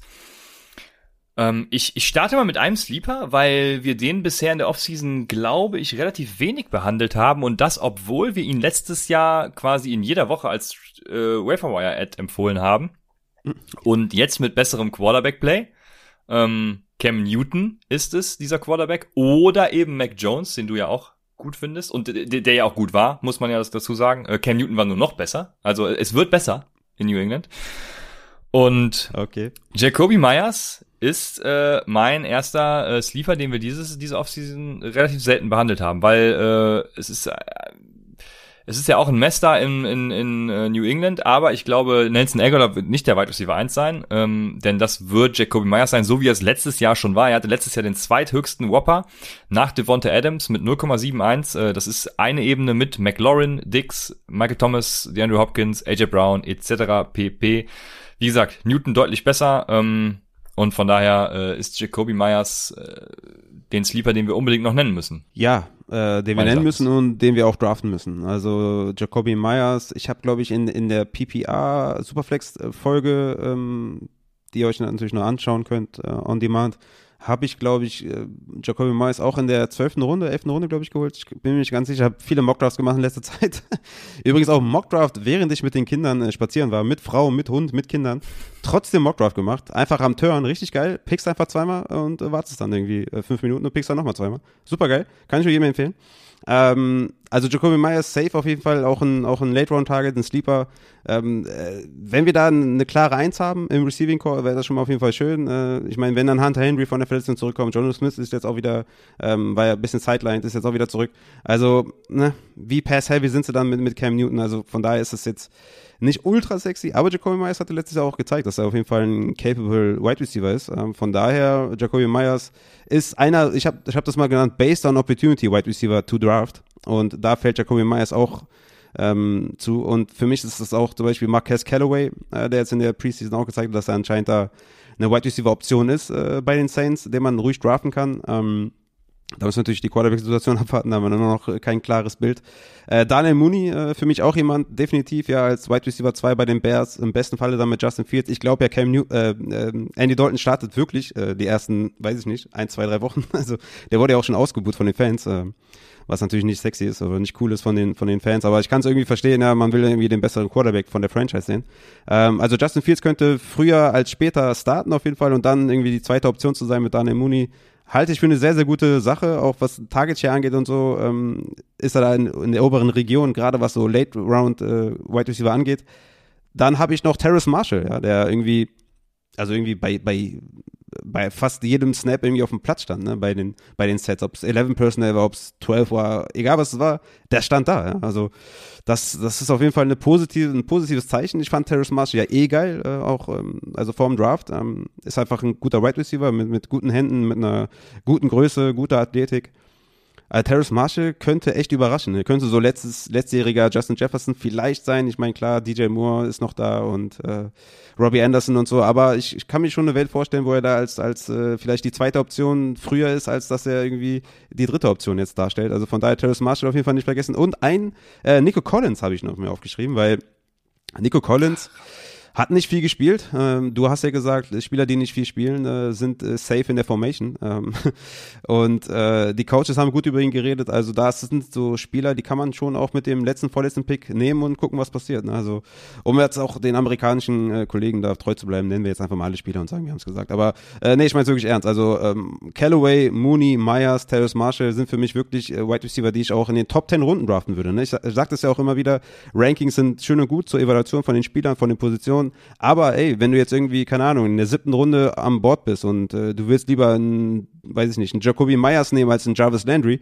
weil der mehr Upside mitbringt, dann do it. Ja? Also ist kein Ding. Also ihr könnt diese Spieler Top 10 Runden auf jeden Fall picken und äh, die haben auf jeden Fall eine Menge Upside und ich äh, würde die, ja, ich würde sehr gerne jeden Draft mit denen versuchen, äh, da rauszugehen. Ja, du hast genau die Spieler genannt, die ich hier auch stehen habe. Mooney, Marshall, Nico Collins. Äh, Marshall allen voran natürlich, äh, richtig geile Preseason. Also äh, ja, gefällt mir sehr gut, wirklich. Ähm, Nico Collins, du hast es auch gesagt, spielt nicht äh, nur Lob und alles. Äh, von daher, ja, du hast alles gesagt. Ich habe noch zwei Spieler, äh, aber äh, Daniel Mooney muss man auch nochmal hervorheben, ist natürlich auch einer. Ähm, ja, mit Justin Fields und, und äh, nur Allen Robinson neben sich. Also ich glaube, das kann auch richtig reinknallen. Und äh, ich habe noch zwei Spieler.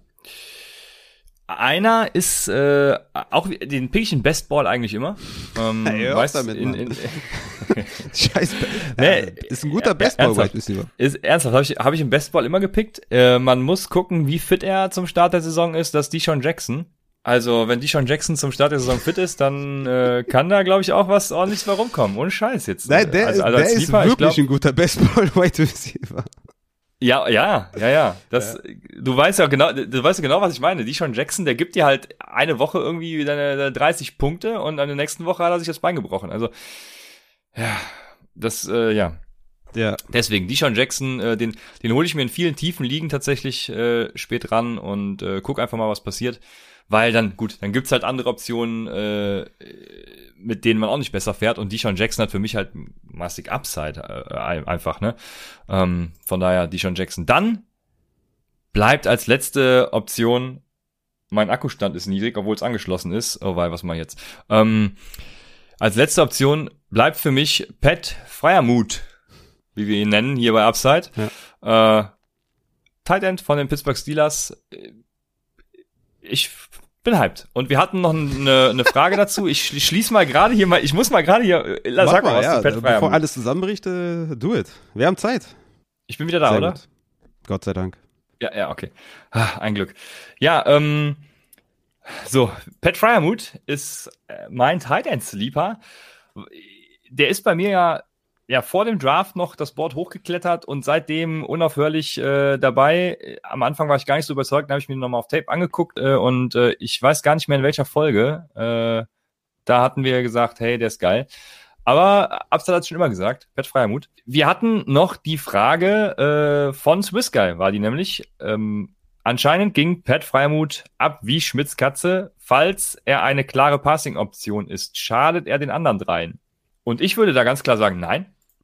Weil Eric Ebron hatte letztes Jahr auch an die 100 Targets und äh, wir haben gesehen, was da für Deontay Johnson äh, bei rumkommen kann oder auch für Chase Claypool, der mit äh, weniger Snaps ja ordentlich abgerissen hat. Ich gehe davon aus, dass die Snaps für Chase Claypool steigen und ähm, Deontay Johnson und Chase Claypool da klar die 1A, 1B irgendwie sein werden. Ähm, Juju wird es am meisten wehtun, glaube ich, wenn da eine ordentliche Tight Receiving Option sein wird auf die kurzen Routen. Ähm, von daher würde ich sagen, keinem, weil ich drafte Juju nicht. Äh, hatte auch letztens noch die Diskussion, dass man Juju viel zu tief rankt, aber ich glaube, du hast ihn auch relativ niedrig, oder? Ja, klar. Ja, also, ähm, ja. Also ich, ich, ja, ich glaube, wir haben da mit demselben, glaube ich, gequatscht. Also ich habe Juju auf äh, White Receiver 31, also ähm, falls das jemand wissen wollte. Ja, ist ja noch hoch, okay. Ja, ja, er bietet schon einen gewissen Floor auch, ne? Also, ne, was, ja, egal. Lass uns nicht über Juju, haben wir, glaube ich, schon auch genug drüber geredet. Ähm, also ich glaube, es wird, also Pat Fryermuth jetzt irgendwie als, äh, ja, weiß ich nicht. Also, was hatte der? Zwei Receptions, äh, 20 Yards und zwei Touchdowns halt, ne? Also ich weiß gar nicht, ob das jetzt so eine. Raphael, das, das hat mir auf Tape unheimlich gut gefallen. ja, der Klassiker. Aber ob das jetzt so eine geile Statline ist, weiß ich jetzt gar nicht. ich hätte lieber irgendwie gesehen, dass jemand vielleicht sieben Targets und äh, fünf Receptions und äh, 70 Yards statt irgendwie zwei Touchdowns.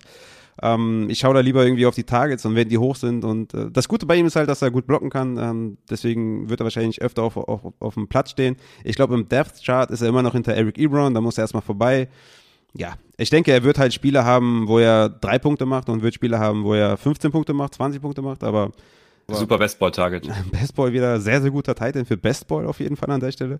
Ähm, aber ja, ich denke, es wird am meisten Juju schaden, weil Juju war ein beliebtes äh, Ziel, äh, Ziel in der Red Zone, in der Endzone. Ja, und da, wenn du jetzt halt zwei gute Receiving äh, Titans hast mit Ebron und Fryermuth, wird das halt einem wehtun. Das wäre dann in dem Fall Juju äh, und Claypool wahrscheinlich dann als nächstes. Aber Deontay Johnson ist für mich eh eigentlich der einzige Wide Receiver, den ich so richtig haben will, ist Deontay Johnson, weil jetzt auch mit 12 Personal und sowas stand halt immer Juju auf dem Platz und nicht äh, Claypool. Müssen wir erst mal gucken, ob Claypool da eine höhere Snapshare allgemein sieht und eine höhere Target-Share allgemein sieht. Erstmal abwarten, aber für mich ist Deontay halt ein Killer, den will ich haben in jedem Draft. Und äh, Claypool halt mit Upside, Juju mit bisschen mehr Floor. Aber wenn ich jetzt einen entscheiden müsste, wem das wehtut, dann wäre es äh, Juju. Ja, das unterschreibe ich beim anderen. Bin ich ja anderer Meinung, wie, wie wir alle wissen. Äh, ich äh, habe keinen Spieler mehr, aber wir haben noch eine Frage aus dem Chat von äh, Hans-Peter Ording. Der sagt, und das habe ich heute auch gesehen, bei Adrian. Adrian hat so ein paar Preseason-Takes gemacht. Adrian Franke hat bei, äh, ach auch bei Donster Talk, äh, Kylene Hill als einen der Gewinner der Preseason-Spiele genannt. Seht ihr das auch so? Und ist er ein Late-Round-Target? Kylene Hill, Running Back der äh, Packers, äh, ja, Rookie Running Back und eigentlich irgendwie hinter AJ Dillon, der ja der nächste Superstar sein sollte, laut Packers-Fans. Ja, was sagst du dazu, Raphael? Ja, äh, es ist Aaron Jones und sonst niemand. Ne? Also ähm, ob jetzt AJ Dillon vielleicht ein paar mehr Carries sieht oder dann äh, Kyle Hill ein paar mehr Carries sieht als AJ Dillon. Die Frage ist halt, sieht jemand annähernd so viele Touches wie Aaron Jones und dann können wir weiterreden. Ne? Also was soll jetzt, also was soll, also was ist jetzt das Upside von dem? Also was, was soll er jetzt machen? Also Jamal Williams ist Upside jetzt von Kyle Hill und deswegen soll ich ihn draften? Nein. Ne? Also von daher, da muss schon irgendwie eine Chance bestehen, dass es ein 50-50-Share äh, ist, was wir nicht hoffen, weil dann wäre Aaron Jones auch schon wieder tot, das wäre auch scheiße. Also von daher lassen wir alles so, wie es ist und äh, weder AJ Dillon noch äh, Kylian Hill sind irgendwelche Targets, weil äh, Aaron Jones und das war's. Ja, genau. Also für Fantasy ist es tatsächlich irrelevant, ob er sich dann äh, als zwei hinter Aaron Jones etabliert, ist mir dann auch egal, weil, wie du schon sagst, er wird äh, nicht signifikante Snaps sehen. Von daher passt das. Wir haben wenn ich die Frage nicht stelle, sind viele mad, Raphael, und die muss an dich gehen. Mal ganz ernsthaft. Was sagt ihr zu den Jaguars als Streaming-Defense für die erste Woche? Was, ähm, was, was macht das mit Raphaels räudiger Defense in Woche 1, die Jaguars? Ich habe es nicht ganz verstanden, aber ich habe irgendwas von räudiger Defense äh, gehört und da bin ich natürlich rattig as fuck. Ähm, räudige Defense übrigens werde ich wahrscheinlich dieses Jahr eher so als YouTube-Format machen und nicht äh, bei Leadblogger. Muss ich noch schauen, wie ich das so zeittechnisch hinbekomme, Mal sehen. Äh, ich habe jetzt nicht auf dem, auf dem Schirm, gegen wen die spielen, ehrlich gesagt. Ähm, wenn ich jetzt hier irgendwas öffne, bricht alles zusammen. Deswegen will ich das nicht machen. Du kannst mir das vielleicht mal kurz sagen. Du hast ja, bist ja da besser ausgestattet als ich. Ähm, kannst mal eben gucken, gegen wen die spielen. Aber die Jacksonville Jaguars spielen gegen äh, Houston in Woche 1. Okay, ja, das ist, äh, das ist äh, durchaus, äh, kann man da von, einem, von einer guten Streaming-Defense auf jeden Fall reden. Also, ja, die werden wahrscheinlich auftauchen, ja. Ähm, oder auch vielleicht auch nicht, ich weiß es nicht. Muss, das ist schon, ist schon ziemlich Ja, mit Tyrell Taylor, äh, Brandon Cooks und Nico ja, Collins wird es dann ja, schon schwierig. Ja, ne? ist also. schon ziemlich bold. Äh, wenn man, wenn man auf Risiko steht, wenn man auf Boomer Bass steht bei der Defense und darauf stehe ich eigentlich, ich finde es eigentlich geil. Also eine 8-Punkte-Defense, so, weißt du, ist auch dann egal. Aber wenn die irgendwie Upsides für 20 Punkte haben oder so, ist das nice. Ne? Also, ja, mal schauen. Du wirst es auf jeden Fall erfahren, stay tuned. Ja, du wirst es sehen, auf jeden Fall. Raphaels räudige Defense wird kommen, genauso wie der Codekicker. Ich, äh, also Saison, ich auch wenn äh, ich immer denke, meine Ehe, wie lange die noch hält, ich weiß es nicht, aber ich habe trotzdem äh, richtig Bock. Also Montag, Freitag und Sonntag, wir sind dabei. Äh, das wird äh, ordentlich knallen. Ja. ja aber haben wir einen Spieler aber, vergessen? Ja, ja, pass auf. Ich habe jetzt noch einen, ne? Und da musst du mir, musst du mir Instant Reaction musst du mir geben. Ähm, Pass auf, aber ich mache SN Take, dann will ich Reaction haben von dir. Hat Karen Hick einen Vertrag unterschrieben? Ist, ist der noch active irgendwo? Nee, der hat, äh, der hat ein Youth Camp, glaube ich, eröffnet. Ey, aber nice, okay. Sam Darnold. Sam Darnold muss ich nennen, ist äh, ADP Quarterback 31, äh, overall 279. Ich weiß nicht genau, ich glaube, wenn du halt zwei Drafts machst, geht er wahrscheinlich im zweiten Draft in der zehnten Runde oder sowas. Ich weiß nicht genau. so gut sind meine Mathekenntnisse nicht. Aber Sam Darnold ist für mich ein Sleeper-Kandidat auf der äh, Quarterback-Position. Denn der hat ein extrem geiles äh, Schedule. Ne? Also in den ersten acht Wochen geht es gegen die Jets, gegen die Saints, at Texans, at Cowboys, gegen die Eagles, gegen die Vikings. Dann hat er wahrscheinlich sein schwerstes Matchup gegen die Giants, die ja eine gute Secondary haben. Ähm, nicht so den geilsten Passwatch, aber da könnte auch was kommen von den, von den Rookies. Dann äh, in der achten Woche, äh, Woche acht, äh, also bei den Falcons, also da hast du halt bis auf die Giants halt richtig geile Matchups. Ähm, entweder ist die Secondary scheiße, der Pass Rush ist scheiße. Also irgendwas hat die Defense auf jeden Fall, irgendwelche Lücken hat sie immer. Und bei, bei den und, Jets gibt's keine Defense mehr. Bei der Jets gibt's keine Defense mehr, was auch gut ist, ja. Also wenn die die ganze Zeit zurückliegen, äh, dann musst du halt passen, um das Spiel noch zu gewinnen irgendwie. Und vielleicht, äh, ja, ich weiß, also mit dem ganzen Talent um sich herum, ja, also mit Christian McCaffrey, mit DJ Moore, Robbie, Robbie Anderson, äh, Terrace Marshall, ist der für mich ein echter Sleeper. Und in der ersten Saisonhälfte letztes Jahr war Teddy Bridgewater, der seines Zeichen Quarterback war bei den Panthers, Quarterback 10, ne, mit 18 Fantasy-Punkten pro Spiel in der ersten Saisonhälfte. Also, ich weiß es nicht. Sam Darnold kam mir so ins Auge. Ich habe hab einen Quarterback gesucht für Trey Lance und Justin Fields Absicherung. Äh, da ist auch Kirk Cousins auf jeden Fall zu nennen. Aber Sam Darnold, äh, mit dem Schedule, stell dir mal vor, der wird in den ersten fünf Wochen rasiert er ab und dann kannst du ihn irgendwie wegtraden für einen Running Back 3, 4 oder sowas. Ey, das wäre einfach Money. Ne? Also mein Sleeper Quarterback, zumindest jetzt für die ersten acht Wochen, Sam Darnold und vor allem auch für alle Trey Lance, Justin Fields äh, Owner, die irgendwie in den Top 10 Runden Justin Fields und Trey Lance draften, die dann wahrscheinlich ein bisschen warten müssen, bis sie starten. Sam Darnold als Absicherung.